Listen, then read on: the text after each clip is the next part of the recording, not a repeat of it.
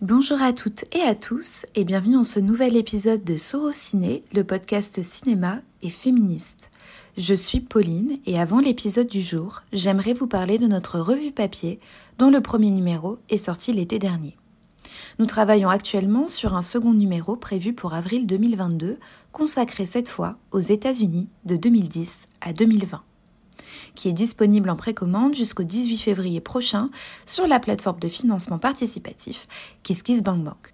En partenariat avec l'éditeur Extra Lucide Film, nous vous proposons, lors de la précommande, un DVD issu de la collection Les Sœurs Lumière. Dans l'épisode précédent, Laura vous parlait du documentaire Be Natural. J'aimerais vous parler aujourd'hui du film All Joy de Kelly Reichardt, sorti en 2006 et second le métrage de la réalisatrice. En Oregon, paysage favori de la cinéaste, deux amis partent camper et se retrouvent confrontés à leurs différences entre jeunesse et passage à la vie adulte.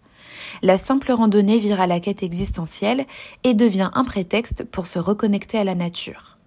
La lenteur du récit laisse alors place à une amitié entre hommes, comme on en voit peu, fusionnelle, intense et surtout sincère. Vous pouvez retrouver toutes les informations sur le site d'Extra Lucide que nous remercions encore pour leur implication. Nous vous invitons à nous suivre sur les réseaux sociaux et sur sorociné.com pour retrouver toute notre actualité. Bonne écoute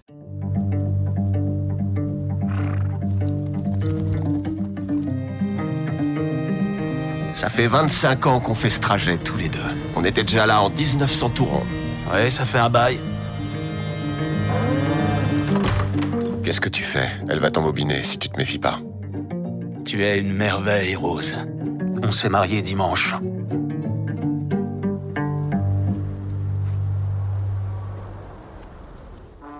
Bonjour à toutes et à tous et bienvenue dans ce nouvel épisode de Sorociné, le podcast cinéma et féministe. Je suis Pauline et aujourd'hui j'accueille Laura. Bonjour. Et pour la première fois, Esther. Bonjour. C'est un épisode un peu spécial puisque c'est le 50e de Soro Ciné. Pour l'occasion, on boucle une boucle puisque Esther, nous as invités, Laura et moi-même, en octobre dernier à parler de la formidable Jane Campion.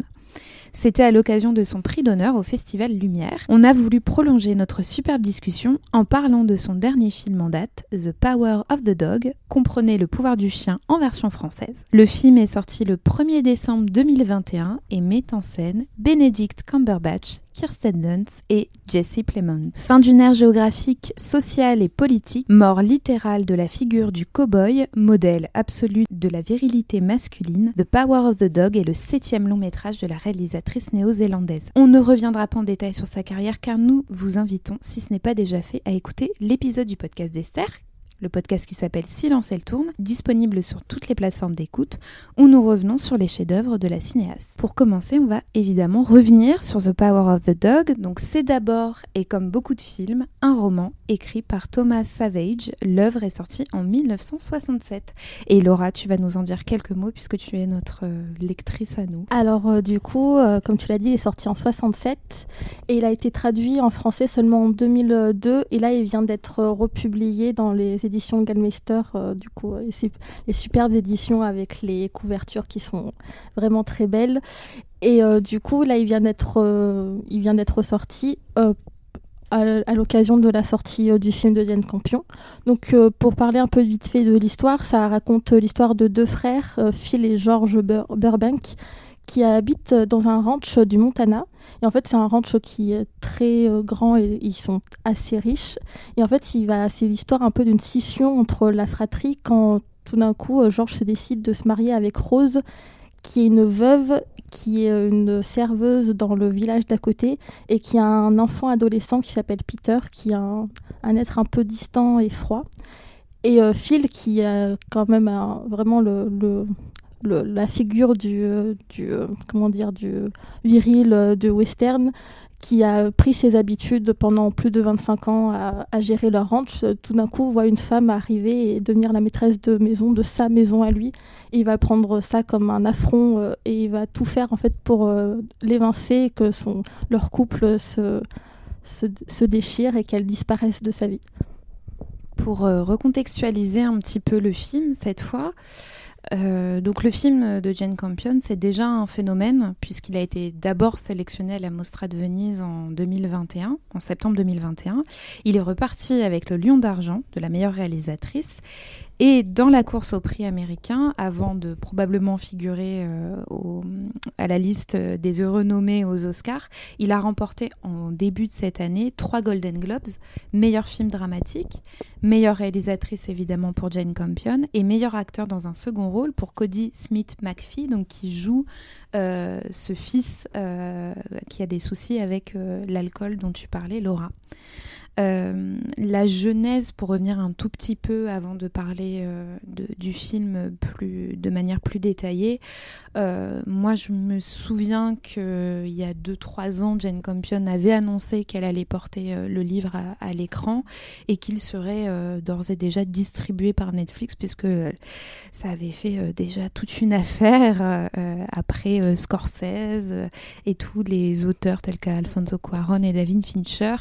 Là, euh, papesse euh, Jane Campion euh, arrive sur les plateformes. Jane Campion voulait d'autres acteurs et actrices pour les personnages, des acteurs et actrices qui correspondaient un peu plus à sa filmographie, en tout cas à la base, puisqu'elle voulait Elisabeth Moss dans le rôle de Kirsten Dunst, puisque euh, vous le savez peut-être, mais elle a fait une série qui s'appelle Top of the Lake, qu'on vous recommande vivement. Et en fait, euh, Elisabeth Moss, pardon, pas Kate Moss, Elisabeth Moss, euh, bah, vous savez, elle tourne énormément. Elle était déjà en tournage, il me semble, pour un film de Taika Waititi. C'était pas aussi parce qu'il y avait les. ça se chevauchait avec les saisons de The Handmaid's Tale. Ah, peut-être. Et du coup, elle a, enfin, son emploi du temps ne pouvait pas faire les deux.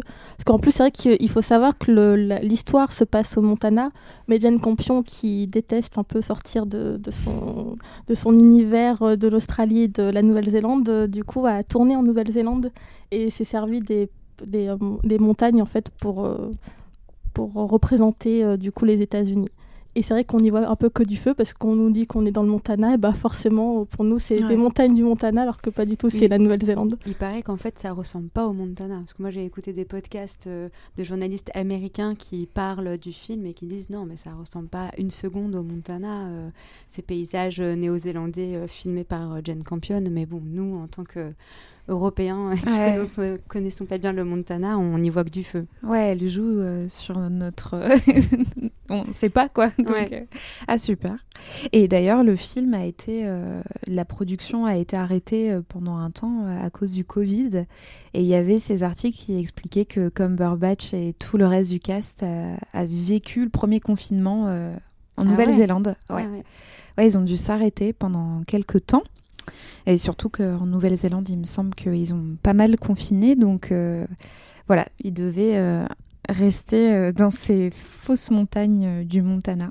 Bon, ça va, il y a pire euh, comme confinement. Et moi, je trouvais aussi qu'il y avait une, information intéressante, c'est que Jane Campion voulait Paul Dano pour jouer George Burbank, donc le rôle de Jesse Plemons. Et je sais pas si vous avez vu son premier long métrage, Wildlife, mais je trouvais que, donc réalisé par Paul Dano, je trouvais que ça lui aurait parfaitement, via ce film, allé d'incarner cette douceur et cette modernité euh, un petit peu au sein de, de ce contexte du film. C'est vrai que c'était un beau casting au départ, Elisabeth Moss et Paul Dano, mais je trouve que les deux remplaçants remplissent très bien leur job.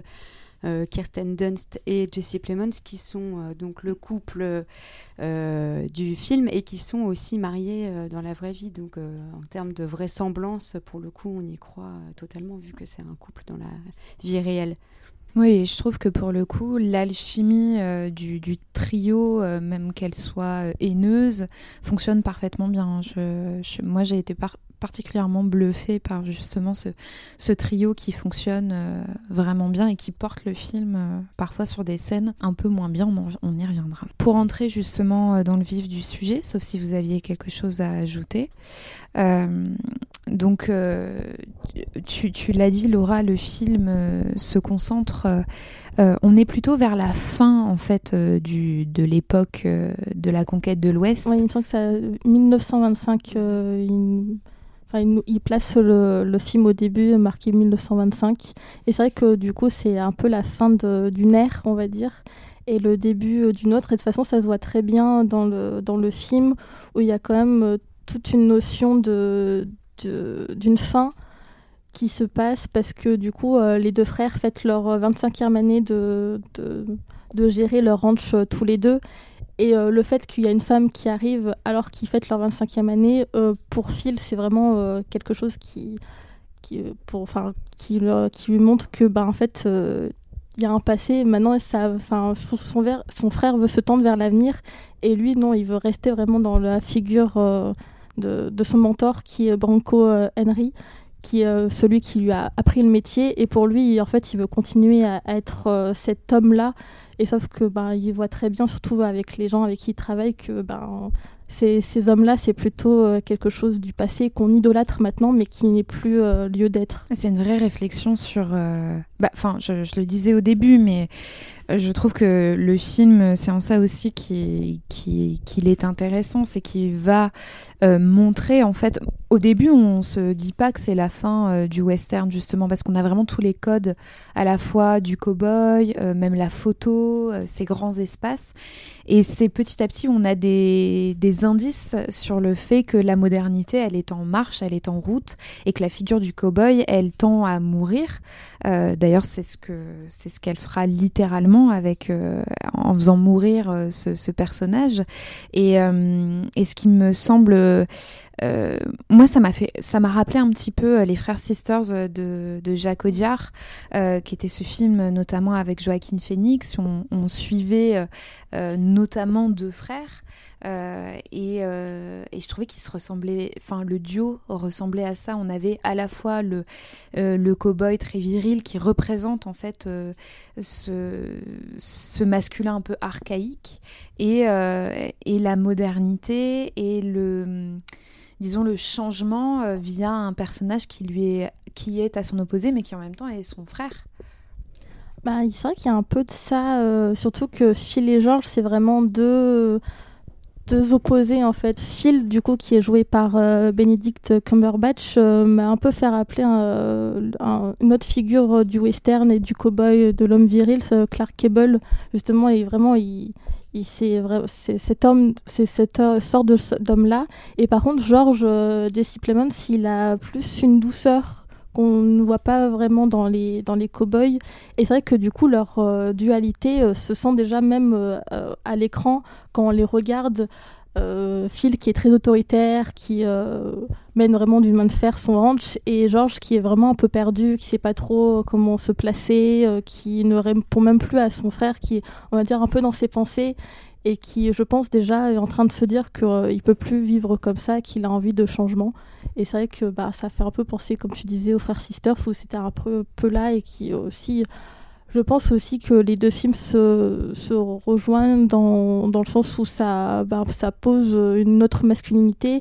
Ça, ça aussi remet en question un peu euh, la, la violence intériorisée. Pour ça qu'on peut les rapprocher, les deux films. Alors moi, je me, me rappelle pas du film de Jacques Audiard. J'avais pas beaucoup aimé, donc j'en ai pas gardé un souvenir euh, très euh, clair dans ma tête. Mais par rapport à ce que tu dis sur Clark Gable, euh, je trouve que ce qui les différencie quand même avec Phil slash Benedict Cumberbatch, c'est que Clark Gable, il est très connu pour son sourire éclatant, alors que là, Cumberbatch, il a un rôle quand même très très difficile. C'est un méchant. Enfin, c'est un pur méchant, quoi. Il est euh, brutal, euh, il bat son cheval, euh, il a une relation avec les animaux qui. Il n'est pas du tout dans le respect des animaux, alors que normalement, les cow-boys, c'est aussi un amour de, de, la nature et et de l'animal. Là, on voit qu'il castre les taureaux à main nue. Alors, si j'ai bien compris un article que j'ai lu en anglais, euh, c'est a priori, il aurait appris à le faire vraiment. Cumberbatch, c'est une vraie. Euh, non, c'est pas ça ce que tu nous as ah, envoyé? euh, Si, dans IndieWire. oui, oui, oui, effectivement. à castrer les, taureaux à main nue. Pour que ce soit le plus réaliste possible. Après, est-ce qu'il en a vraiment castré? Je pense pas. Non, il me semble, oui, qu'après, le, le, le, plan, en tout cas, qui est dans le film, c'est. Enfin, c'est euh, ça a été fait euh, pas du tout. Enfin, c'est pas vraiment une castration de taureau qu'on voit. Mais oui, j'ai fermé les yeux, donc en fait. mais il me semble oui qu'il a en fait qu'il a appris à monter à cheval, à castrer des taureaux, mais en fait c'était aussi pour qu'il ait les mains plus rugueuses parce que il y a beaucoup de, de, gros plans sur les mains quand il est en train de tresser le cuir, etc. Je pense qu'aussi elle voulait qu'il ait une vraie sensation dans ses gestes. Et c'est pour ça qu'il a vraiment appris à castrer euh, des taureaux et euh, à gérer un ranch en fait. Il, pendant, il me semble que pendant ouais, 4-5 mois, il est allé dans un ranch euh, aux États-Unis. Il a vraiment appris à s'occuper des bêtes. Et oui, donc c'est aussi quelqu'un qui fait preuve de méchanceté gratuite. Hein. Dès le, une des premières scènes du film, euh, il détruit le bouquet de fausses fleurs qui a été fait par Peter euh, pour le restaurant de sa mère euh, Rose. Et lui, il, prend un malin plaisir à le, à le brûler. On sent vraiment que c'est quelqu'un d'extrêmement méchant. Et d'ailleurs, moi, j'étais stressée à chaque fois qu'il y avait une scène avec lui. Hein. vraiment. et en même temps, c'est un personnage très complexe parce que finalement, même s'il est très viril, on voit que il y a quelque chose d'autre, qu'il a fait des études, qu'il a de la conversation. Il y a un dîner qui se déroule avec le gouverneur et sa femme dans le ranch et il n'est pas là et, les parents sont inquiets de qui va faire la conversation au gouverneur parce que c'est sûr que c'est pas euh, Georges qui va, qui va y arriver. Georges, il n'a pas beaucoup de conversation, il est très doux, très gentil, mais euh, ça participe, je trouve, à ce, cette masculinité euh, toxique. Euh, du fait que euh, son personnage a le monopole sur tout. Euh, et les personnages sont à, sont à son service constamment.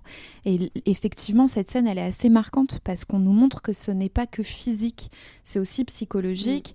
Et ils se sentent perdus dès qu'il n'est pas là. Il y a vraiment ce, une emprise. Voilà, une hein. emprise totale sur les personnes, qu'elles soient physiques, mentales, morales. Il y a vraiment on est, euh, on est infecté en fait euh, de toutes parts par ce personnage. Et effectivement, moi aussi, j'étais vraiment, j'avais peur dès qu'il arrivait dans le cadre. Je me disais, mais un rien ne va l'énerver en fait. Il y a vraiment ce côté euh, impulsion totale. Et d'ailleurs, Jane Campion, tu citais l'article d'IndieWire, où en fait Jane Campion a été interviewée par Anne Thompson, et elle dit que le pouvoir du chien, c'est toutes ces pulsions euh, toutes ces pulsions profondes et incontrôlables qui peuvent venir nous détruire. elle parle même de Donald Trump en disant que euh, il a du mal à maintenir sa puissante façade masculine parce que quand les choses n'allaient pas bien pour lui, il tenait tête et il ne pouvait même pas dire le mot j'ai perdu et elle, euh, elle, l'accentue par dire il crée cette fiction massive. Même dire le mot échec n'est tout simplement pas une option pour quelqu'un comme lui, pour ce genre d'homme. Et je trouvais que sa comparaison, enfin déjà ça ancre le fait que son récit, bien qu'il se déroule euh, en 1925-1930. Elle a vraiment voulu en faire euh, un film aussi qui nous parle à, notre époque. Mais en plus, elle a vraiment théorisé, c'est d'ailleurs aussi un des reproches que je fais au film, euh, cette, cette masculinité et ces masculinités presque qui sont comme ça abusives et qui s'autodétruisent finalement. C'est vrai qu'il y a une vraie remise en question de la virilité et même si moi aussi j'ai quelques réserves comme toi sur le film, je trouve que ce qui est intéressant, c'est que finalement tous les personnages masculins du film sont concernés par cette remise en question. Euh, tout d'abord, Phil, euh, donc euh, finalement on se rend compte que c'est sans doute un gay refoulé, quoi, qu'il cache son, son homosexualité dans, dans une espèce de petite boîte comme ça, une boîte de Pandore où il a des photos d'hommes nus. Euh, il a le foulard de Branko Henry, euh, donc le, le, le cow-boy qui a été son mentor, euh, a priori dont il était amoureux. Peter, le, fils de Rose, lui, on, sait on voit tout de suite que c'est quelqu'un de très sensible, qui fait des faux bouquets de fleurs, tout le monde se moque de lui, il a un côté un petit peu efféminé. Il y a George, qui est un vrai gentil, qui est un mari doux et aimant, mais qui est aussi quand même bien ridiculisé par son frère.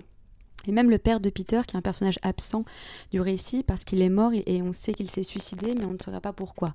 Mais ça veut aussi dire que c'est un homme qui qui a subi un échec finalement, euh, vu qu'il en est venu à se suicider et je crois qu'il était aussi euh, alcoolique. Donc en fait, j'aime bien ce message de, de, quand elle nous dit campionne, elle a l'air de nous dire la virilité est un mythe. En fait, elle n'existe pas. Finalement, aucun homme n'est vraiment viril, même ceux qui font.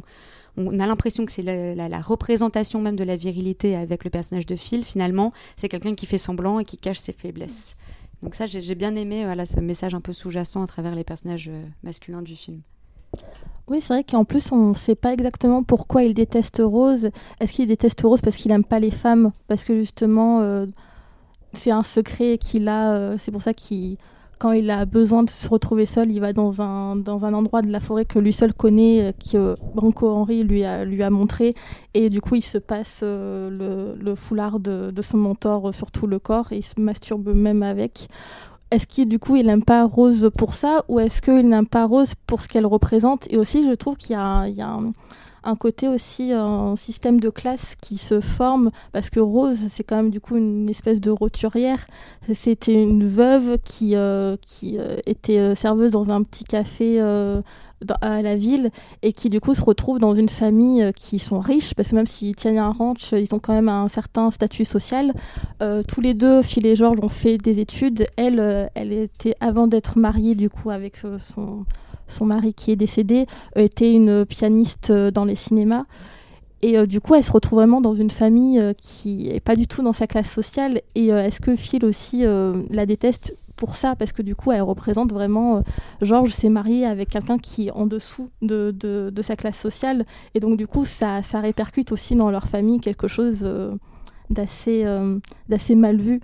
Et c'est pour ça qu'en plus, tu parlais tout à l'heure, Esther, de la séquence avec le gouverneur où du coup il n'apparaît pas à table. Il n'apparaît pas à table parce que euh, Georges vient le voir euh, et lui dire mais du coup pour le pour le repas on aimerait bien que tu te laves.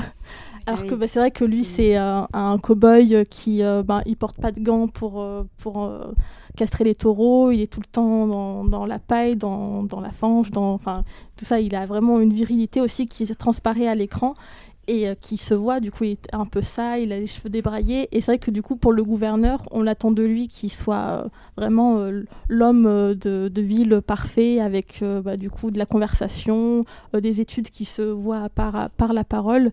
Et au final, par, pour, par envie de, de rébellion, et aussi pour euh, apprendre à Rose euh, dans quelle famille elle est, elle est, elle est venue. Il ne vient pas et du coup c'est à, à, la maîtresse de maison, du coup à Rose, de faire toute la conversation et d'entretenir un peu euh, le, le, repas, ce qu'il n'arrive pas du tout à faire parce que ce n'est pas du tout sa, sa place.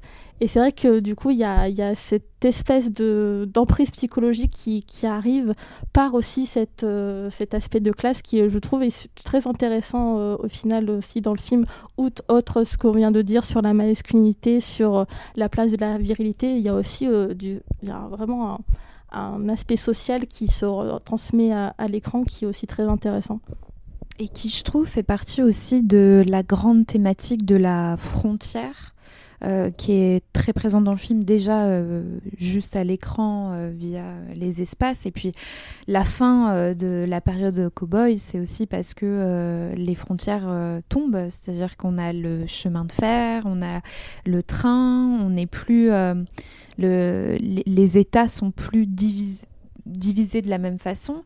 Et je trouve que cette répercussion de la frontière a lieu aussi socialement avec euh, ces hommes qui finalement ne sont plus en train de travailler euh, voilà, dans, les mains, enfin avec les mains manuellement, etc., qui vont converser, faire leur toilette, etc. Et je trouve que ça, participe aussi à, faire tomber tout simplement à travers cette figure du, cow-boy, elle fait tomber aussi, euh, euh, effectivement, géographiquement, socialement, euh, même de manière genrée, finalement, tout ce qu'elle entreprend par, par les grandes thématiques. Et juste pour revenir à la scène donc on a déjà évoqué cette scène du dîner avec le gouverneur. Juste un truc que je trouve intéressant, je ne sais pas si vous avez réfléchi à ça, mais c'est vrai que donc elle s'est entraînée Rose à jouer au piano pendant des semaines. Elle a fait venir, enfin son mari a fait venir un piano chez elle. Voilà, l'idée c'est de jouer devant ses invités, d'avoir un, petit moment comme ça de plaisir et de divertissement. Et en fait, elle est euh, totalement prise par le stress euh, le, soir du dîner et elle n'arrive pas à jouer. Et je trouve que c'est intéressant qu'elle nous montre ça, cette réalisatrice, parce que c'est quand même la réalisatrice de la leçon de piano. Et ici, le piano n'a plus du tout la même fonction. Il n'a plus du tout la puissance libératrice de la leçon de piano. Et c'est au contraire le symbole de son échec, qu'elle n'arrivera pas à s'élever vraiment socialement parce qu'elle est incapable de prendre sur elle et de jouer et de jouer ce, un morceau devant ses invités. Et c'est un peu le symbole de son exclusion de la société. Oui, surtout que avant cette scène de repas, il y a la scène justement, comme tu dis, comme tu dis euh, où elle s'entraîne. Et on voit déjà que Phil, Phil déjà est, quelqu'un qui ne parle pas beaucoup et d'autant moins, du coup, il ne parle presque jamais à Rose. Et au final, c'est vrai que le fait qu'il ne l'engueule pas et qu'il euh, fasse comme si elle n'existait pas, euh, ça la rend encore d'autant plus, euh, d'autant plus mal. Et c'est vrai qu'il y a cette scène qui, en plus, mais du coup, sans dialogue, c'est uniquement avec la, musique où elle s'entraîne à jouer un petit air au, piano, un petit air entraînant, mais du coup, elle a du mal. Et lui, qui est rentré et qui est allé dans sa chambre, en fait, joue sur son banjo exactement le même air, mais d'un coup en fait à la euh, perfection, à la sans, perfection faire sans, sans, faire de fausses notes etc et en fait il y a une espèce de duel qui se crée sans qu'elle veuille vraiment euh, Rose veuille y participer. C'est juste qu'elle a besoin de, de s'entraîner. Et en fait à chaque fois qu'elle s'arrête parce qu'elle a fait une mauvaise note lui joue parfaitement jusqu'à ce qu'il euh, qu fasse vraiment toute une mélodie beaucoup plus vite vraiment beaucoup plus lyrique. Et c'est je pense aussi par ça qu'après, pendant le repas, elle a vraiment un vrai, véritable blocage parce que déjà, Phil n'est pas venu. Et en plus de ça, euh, le, piano, en fait, c'est vraiment devenu euh, Phil euh, lui-même, en fait, et vraiment tout son échec. Et c'est vrai que c'est vraiment intéressant à, à, quel point Jane Campion, elle arrivait vraiment sans parole, mais à créer une emprise psychologique. Et même, comme tu disais, Pauline, c'est vrai que quand on le voit à l'écran, Phil, on sait que quelque chose euh, ne va pas aller et on ressent vraiment une, une, presque une violence, mais qui est, qui est pas, euh, comment dire, qui est pas matérialisée parce que il ne se passe pas vraiment, enfin, il n'y a pas d'acte de violence à part quand il euh, fouette son animal, son cheval. Mais c'est vrai qu'il n'y a pas d'acte de violence pure physique, vraiment que de la violence psychologique et c'est d'autant plus, ça atteint d'autant plus Rose parce qu'elle n'est pas du tout habituée à ça. Je pense aussi que en, y réfléchissant que cette euh, violence, elle est marquée aussi par le fait que euh, Jane Campion veut montrer aussi euh, et par tout ce que tu nous as dit aussi Esther sur les personnages masculins de ce père, par le silence et par euh, le fait que cette masculinité, elle est non dite finalement. Tout est tout est en dessous. Ils n'ont pas le droit de s'exprimer. Euh, elle nous montre le la manière dont ils s'embrigadent de tous finalement dans ce silence et dans ces non-dits et qu'ils empoisonnent en fait, qui empoisonnent littéralement le reste du, du, groupe. Et, euh, et c'est marrant parce qu'avant de voir le film, quand j'avais lu un petit peu des, des reviews euh, euh, de, de, la Mostra, beaucoup disaient Ah, c'est la première fois que Jane Campion, elle a un personnage masculin en lead role, elle va parler de la masculinité, etc. Et en fait, quand on a vu tous ces films, et on, a parlé déjà toutes les trois ensemble, ça a toujours était dans son travail. Et finalement elle montre que euh, parler euh, euh, d'un personnage féminin c'est aussi de parler de, des personnages masculins qui l'entourent. Et Kirsten Dunst elle a beau être seule là véritablement autour de, du, du trio principal elle est quand même on est dans l'empathie tout le temps avec elle. Là où avec euh, ce personnage, euh, on est, enfin, il nous effraie. Euh, les autres, on a un peu du mal à les comprendre. Donc finalement, c'est quand même elle la source, je trouve, de lumière dans ce film. Bah, c'est intéressant ce que tu dis, Pauline, parce que c'est vrai que c'est quelque chose qui revient, euh, qui est revenu assez souvent. C'est le premier film de Jane Campion où elle montre des hommes euh, au premier plan, où elle parle de masculinité. Mais si on prend par exemple la leçon de piano ou Portrait de femme ou Holy Smoke, euh, le personnage de Phil, Phil finalement, il découle vraiment de sa filmographie. Dans Holy Smoke, je trouve que le personnage de film ressemble un peu au personnage que joue Harvey Keitel. Pareil pour la leçon de piano, pareil pour Portrait de femme. Du coup, euh, moi, non, je, pense qu'elle a été séduite par le, le, livre parce que justement, c'était quelque chose qu'elle avait déjà fait et qu'elle pouvait faire d'autant plus parce que ça, prenait euh, place dans un milieu qu'elle n'a jamais encore fait, euh, dans un, genre cinématographique qu'elle n'a jamais, euh, jamais été auparavant, c'est le western. Et je pense que oui, tous ces non-dits, ces, toute cette tension, ce personnage qui, comme tu dis, Pauline, même s'il paraît en retrait, est quand même le centre de tout, parce que c'est son arrivée qui déclenche, qui déclenche toute la dégringolade. Moi, je trouve que finalement, euh, ça me paraît enfin, The Power of the Dog paraît cohérent en fait dans sa filmographie et, même si oui, c'est Benedict Cumberbatch qui, euh, qui au final, euh, qui est mis en plus en valeur parce que c'est le personnage principal. Finalement, ça ne dénote pas par rapport à, un film comme La leçon de piano ou Holy Smoke. Oui, puis c'est vrai qu'elle a un vrai tropisme pour le film euh, d'époque, quoi. Donc, euh, que ce soit la leçon de piano, comme tu l'as dit, Portrait de femme, Bright Star, finalement, elle est presque meilleure dans les films de ce genre-là. Donc là, c'est un, un, western, mais donc c'est un genre nouveau, mais, mais euh, elle fait pas vraiment un western finalement, puisqu'elle signe la fin du, du cowboy. Mais moi, je, alors j'ai un petit, je suis pas totalement d'accord avec toi, Pauline, c'est que moi, je, j'ai pas d'empathie pour Rose parce que pour moi, je, enfin, je comprends pas qui est le personnage principal de ce film et je comprends pas. Du coup, j'ai pas d'empathie pour aucun des personnages parce qu'en fait, on se met à suivre un, personnage et après on passe à un autre. Au départ, c'est quand même la voix de Peter qui ouvre le film, c'est sa voix à lui en voix off. Elle adore démarrer ses films avec une voix off, donc là on retrouve la, la scène d'introduction avec une voix off. Mais finalement, après, on va suivre, on suit Peter, après on suit un peu Rose, après on suit euh, Georges, après on suit Phil. Donc moi j'ai été perdue de je m'attache à qui en fait pour du coup j'avais pas d'empathie pour aucun des, des, personnages et encore moins pour Phil qui est un vrai méchant ça elle a bien réussi à le caractériser comme ça mais pourquoi est-il si violent? Pourquoi est-il si méchant? Il y a un moment, on a envie de savoir s'il a eu un traumatisme dans son enfance ou ce qui s'est passé. Moi, j'ai du mal à croire à ce personnage qui est euh, de la pure méchanceté. Et autant est euh, très forte dans la caractérisation de ses personnages et de montrer la complexité de ces personnages, parce que finalement, ils, ont, ils vont tous se révéler différents euh, à la fin du film de ce qu'ils étaient au début. Hein. Peter, finalement, il va faire plein de choses totalement inattendues.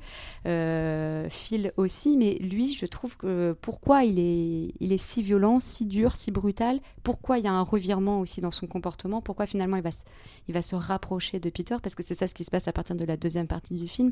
Il se rapproche de Peter, qui est quand même son antithèse sur le papier. Autant lui, il est viril, l'autre, il est très doux et sensible. Et euh, il se rapproche de lui, on est persuadé que c'est pour faire du mal à, Rose, mais finalement, euh, il se rapproche de lui pour d'autres raisons. Mais hum, on comprend pas vraiment. Ça va jamais euh, être expliqué clairement les raisons de ce rapprochement.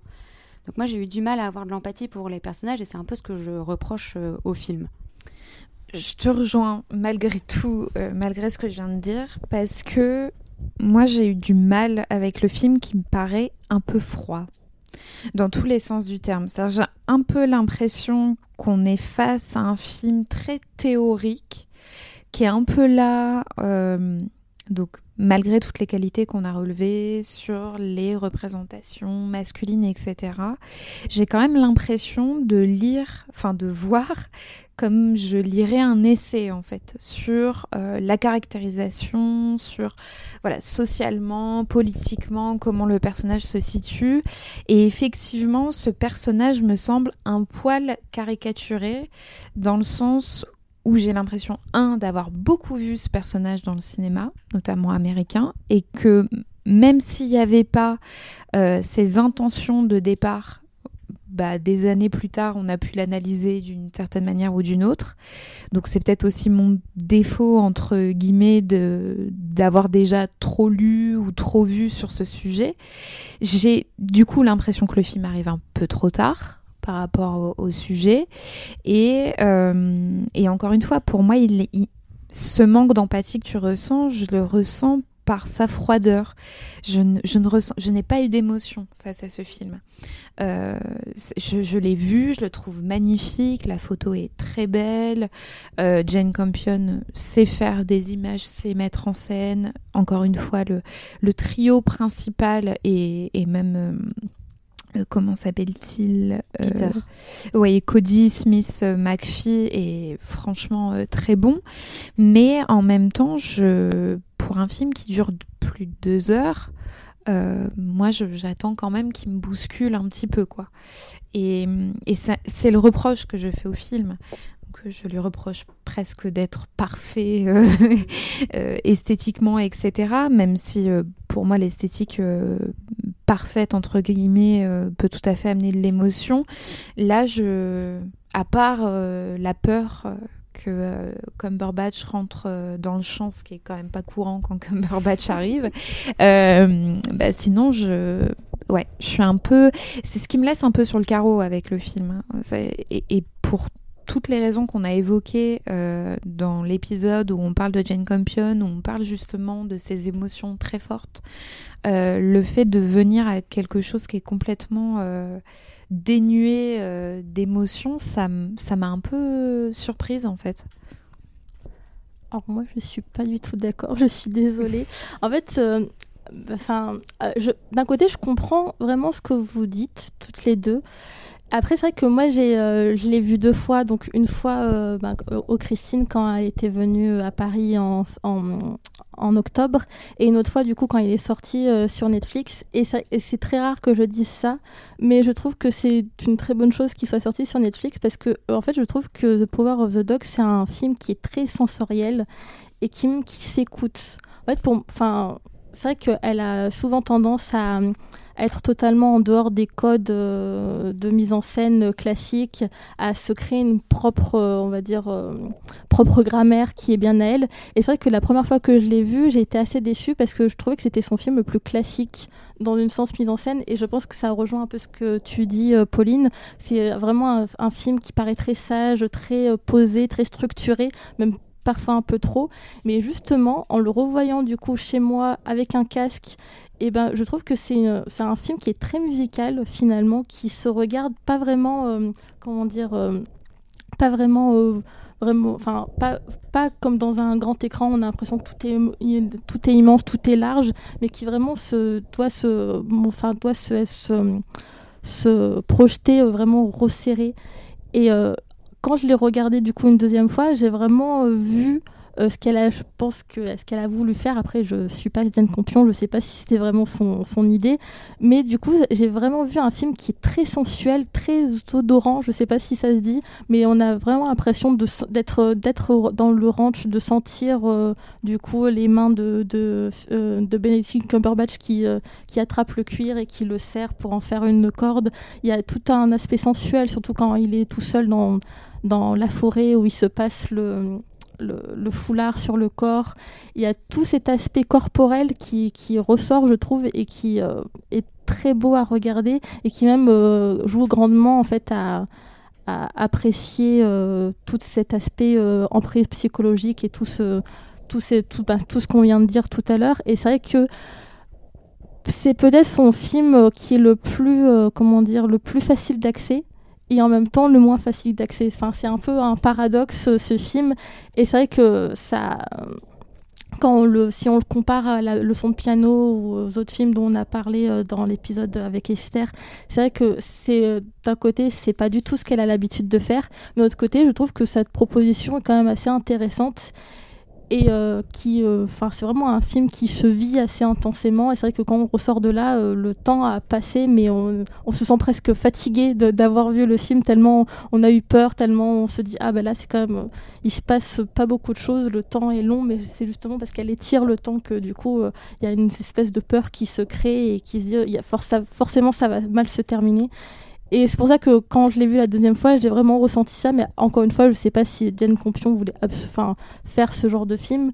Mais du coup, je peux pas vraiment être d'accord avec vous deux finalement parce que j'ai ressenti quelque chose euh, au visionnage. Euh, je, suis très euh, jalouse que tu aies pu le voir sur grand écran. Parce que moi, pour moi, c'était un énorme regret. Et je me dis peut-être que c'est ça ce qui fait que aussi je, suis restée à côté de ce film, c'est que je l'ai vu sur euh, ma télé et que voilà, j'ai l'impression de ne pas avoir assez profité, pleinement profité des paysages du Montana. On sait que la nature, ça a une place très importante dans les films de Jane Campion et, encore dans ce film elle adore nous montrer euh, une nature dangereuse, une nature belle, une nature euh, libératrice. Et là, finalement, sur son petit écran d'ordinateur ou de télé, euh, je trouve que, enfin moi personnellement, je suis un peu restée à côté de cette euh, représentation-là. Mais c'est vrai que sur le papier, le film, il a tout pour être un grand film. Euh, c'est vrai qu'elle filme extrêmement bien les, paysages, que il y a plein de plans qui sont euh, voilà filmés comme des tableaux. que je sais pas, il y a une scène trop super belle des, du bain des cow-boys dans la rivière. Enfin voilà, il y a des très très beaux moments. C'est vrai qu'il y a des moments aussi très sensuels, comme tu le dis. Mais je me dis peut-être que c'est un film, ce film c'est un peu comme un oignon avec euh, plein de couches différentes de compréhension, de symboles, mm. d'images et que peut-être qu'il faut le revoir plusieurs fois pour, euh, pour le comprendre. Et je trouve effectivement qu'il est très complexe. C'est sans doute son film le plus euh, complexe et difficile à capter vraiment. Il y a le producteur de cinéma Saïd Ben, ben Saïd qui a tweeté, euh, et j'étais assez d'accord avec lui, tellement anti-Netflix par la profondeur énigmatique de ses personnages et son côté inachevé qui participe de son mystère. C'est un film qui ne se donne pas d'emblée. Et je trouve qu'il il résume assez bien euh, voilà, le côté euh, mystérieux en fait de, de, ce film qui se, qui se donne pas dès le premier visionnage. Je, je, je rejoins ce que tu dis, Esther, même si je vois tout à fait, moi, quand tu parles de ces petits détails euh, qui sont déjà très présents euh, dans ces films précédents, où elle, est, capable à la fois de filmer des paysages interminables et une, pomme de main ou, vraiment euh, voilà quelques doigts, etc. Et je, trouve ça assez toujours assez fascinant à regarder. Je les vois ces plans, mais j'ai du mal à ressentir. J'aimerais justement euh, entendre et sentir quand il touche la corde, quand il touche le cuir.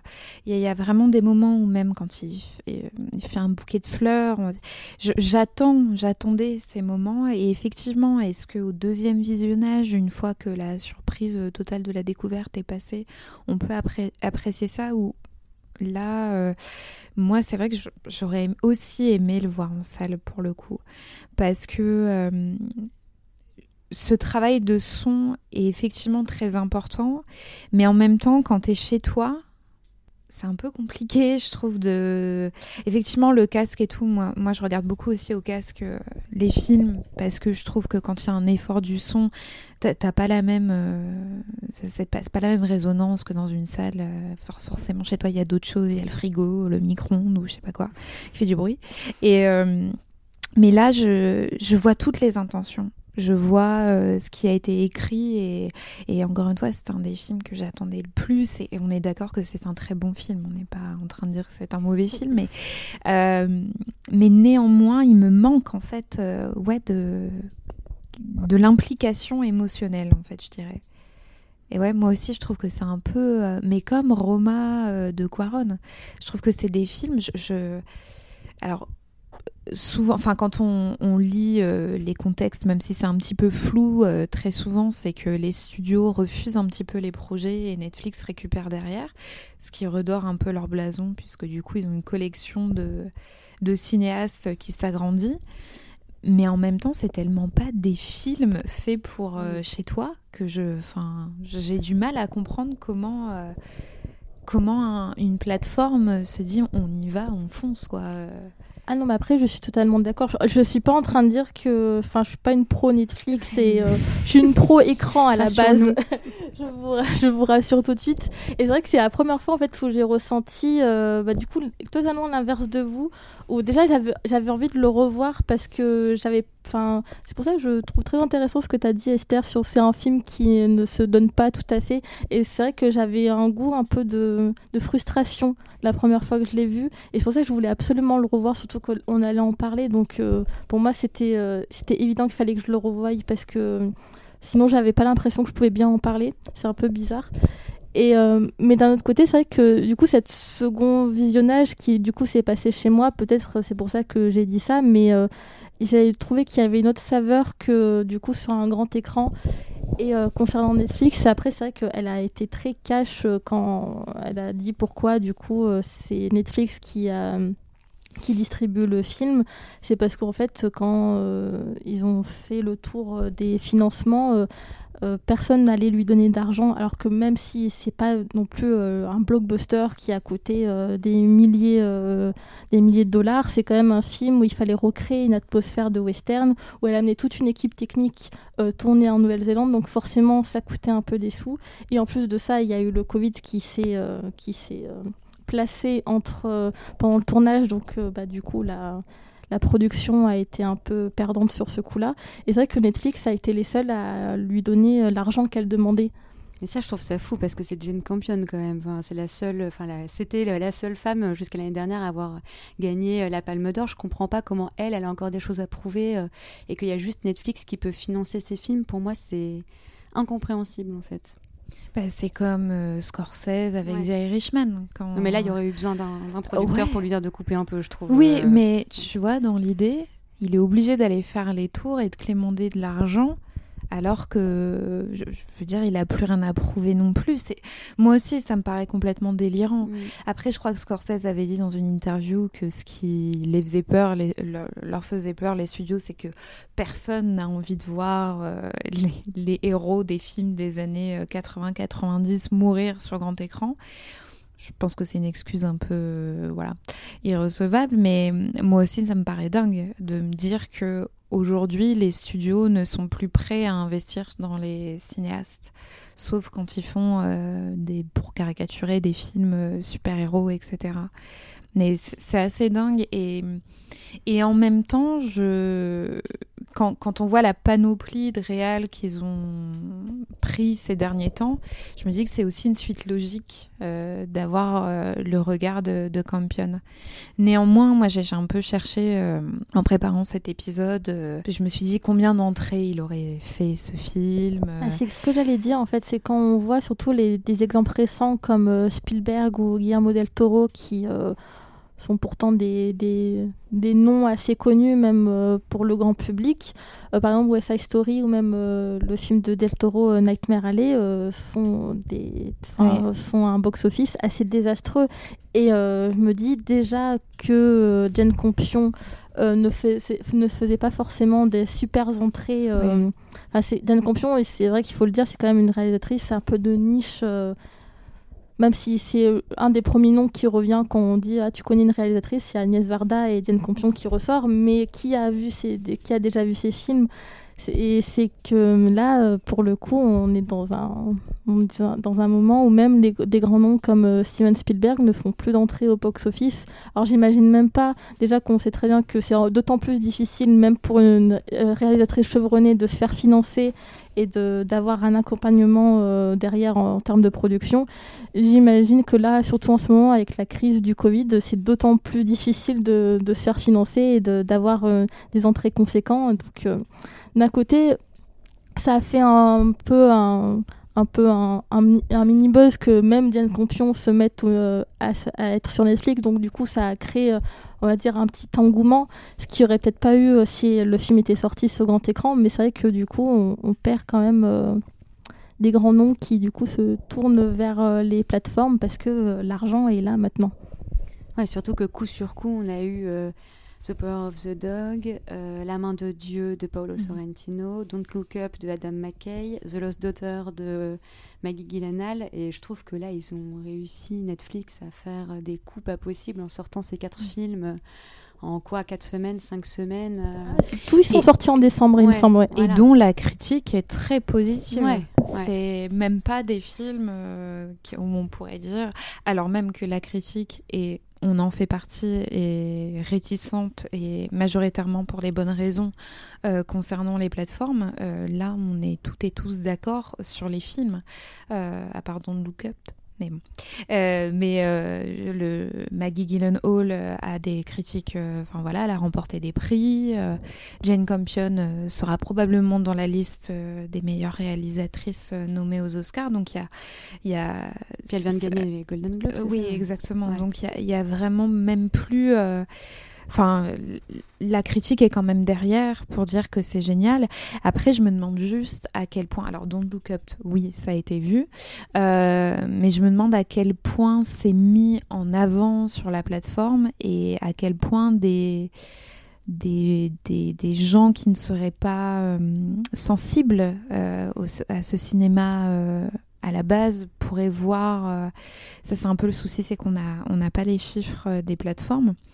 Mais, mais je, voilà, je pense notamment est-ce que le Campion a vraiment été mis en avant? C'est vrai que c'est ce qui manque le plus euh, sur toutes les plateformes, c'est les chiffres et euh, comment euh, ces films-là sont mis en avant parce que c'est vrai que quand un film sort, on sait très bien qu'il y a un budget pour la sortie du film, pour le marketing, pour avoir et, des, des bandes annonces et des affiches et être placardé partout sur Paris et dans toutes les villes.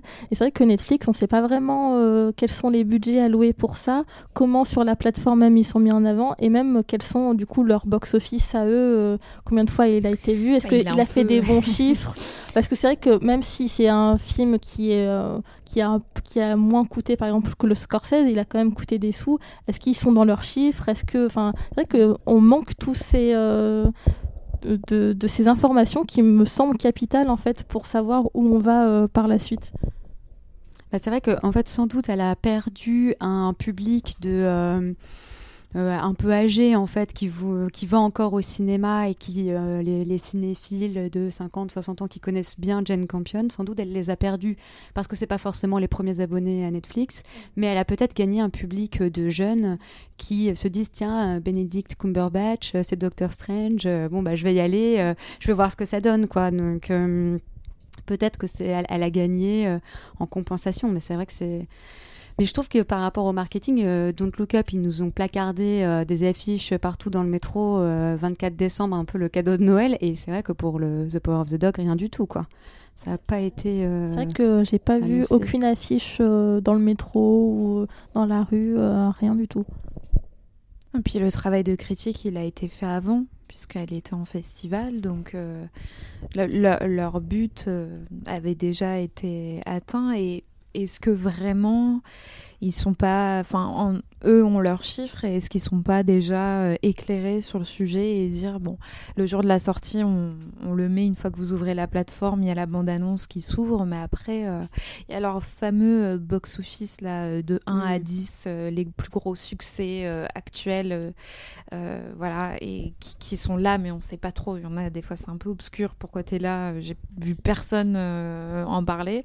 Et en même temps, après, bah, en numéro 1, tu as effectivement le, film dont tout le monde a parlé, donc, qui fait euh, le buzz, etc. Donc euh, ça, me paraît assez euh, évident qu'il faudrait les chiffres, d'autant plus quand, comme nous, on regarde beaucoup les chiffres des réalisatrices, etc. Et de voir si elle y gagne autre que de pouvoir juste faire son film déjà.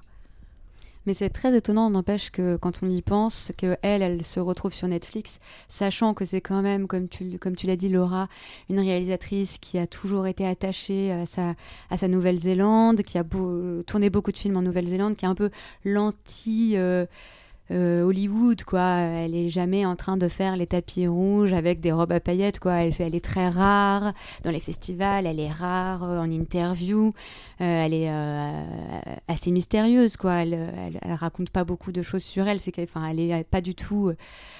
elle a une des, des magazines People ou je sais pas quoi. C'est quand même une cinéaste qui est très secrète. Sachant tout ça, je trouve ça étonnant qu'elle finisse sur Netflix, quoi. Je, me dis, il y a quand même. J'avais l'impression que c'était tellement une grande artiste qui a fait des études d'art, etc. Qu'est-ce qu'elle finit sur... Euh, pourquoi elle finit sur Netflix, quoi? C'est...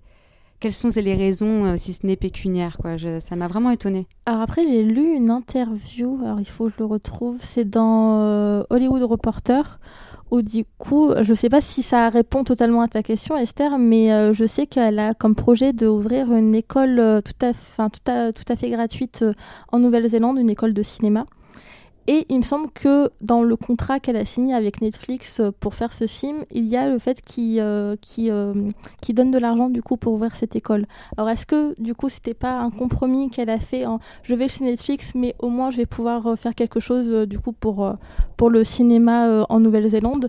Je sais pas, mais en tout cas là dans ces prochaines années son, son son projet c'est vraiment de monter cette école qui sera tout à fait gratuite et pour tout âge pour elle, vraiment, euh, elle, a vraiment envie de créer euh, une école euh, enfin, une école d'apprentissage, apprentissage culturel, intellectuel, de cinéma, enfin éducatif. Vraiment, c'est ça qu'elle veut faire et qui soit tout à fait gratuit pour tout le monde. Donc voilà. Et Netflix, du coup, va lui, va lui donner de l'argent. Et en même temps, est-ce que le film, parce qu'en France, il sort que sur plateforme mais est-ce qu'à l'étranger, il n'est pas sorti en salle? Est-ce qu'en Belgique, il n'est pas sorti en salle? Il me semble. Sorti en salle, ouais. Mm. Oui, donc là, c'est vraiment vision française euh, pour le coup. Euh, s'il a été, il a pu être vu euh, ailleurs. En fait, elle a quand même pu le montrer sur grand écran. Mm. En tout cas, on lui pardonne. Si c'est pour financer une école de cinéma gratuite, elle est toute pardonnée. On vous rappelle qu'on a un autre épisode qu'on vous mettra du coup dans, dans la, partie euh, listing de sources, etc. de Silence elle tourne, donc le podcast d'Esther euh, qui euh, revient sur les, les, réalisatrices, que ce soit des réalisatrices plus anciennes dans l'histoire du cinéma, mais aussi récentes, puisque tu as fait notamment un épisode sur Kelly Reichardt, sur Jane Campion, mais aussi sur beaucoup d'autres. Donc on vous invite vraiment à l'écouter. Merci beaucoup Esther d'avoir été avec nous. Merci Laura d'avoir été avec nous également. Vous pouvez comme d'habitude nous retrouver sur tous nos réseaux sociaux, c'est toujours Sorociné. Et euh, petite parenthèse, l'épisode s'ouvre sur euh, la chronique d'Amandine sur le film de Kelly Reichardt, Old Joy. Le DVD euh, fait partie des contreparties que vous pouvez euh, recevoir si vous faites un don pour la précommande et le soutien que vous faites à la revue Sorociné numéro 2. Donc, je vous invite vivement à le faire. Le lien de, du financement participatif sera également listé. On se retrouve très vite pour un prochain épisode. Bye À bientôt À bientôt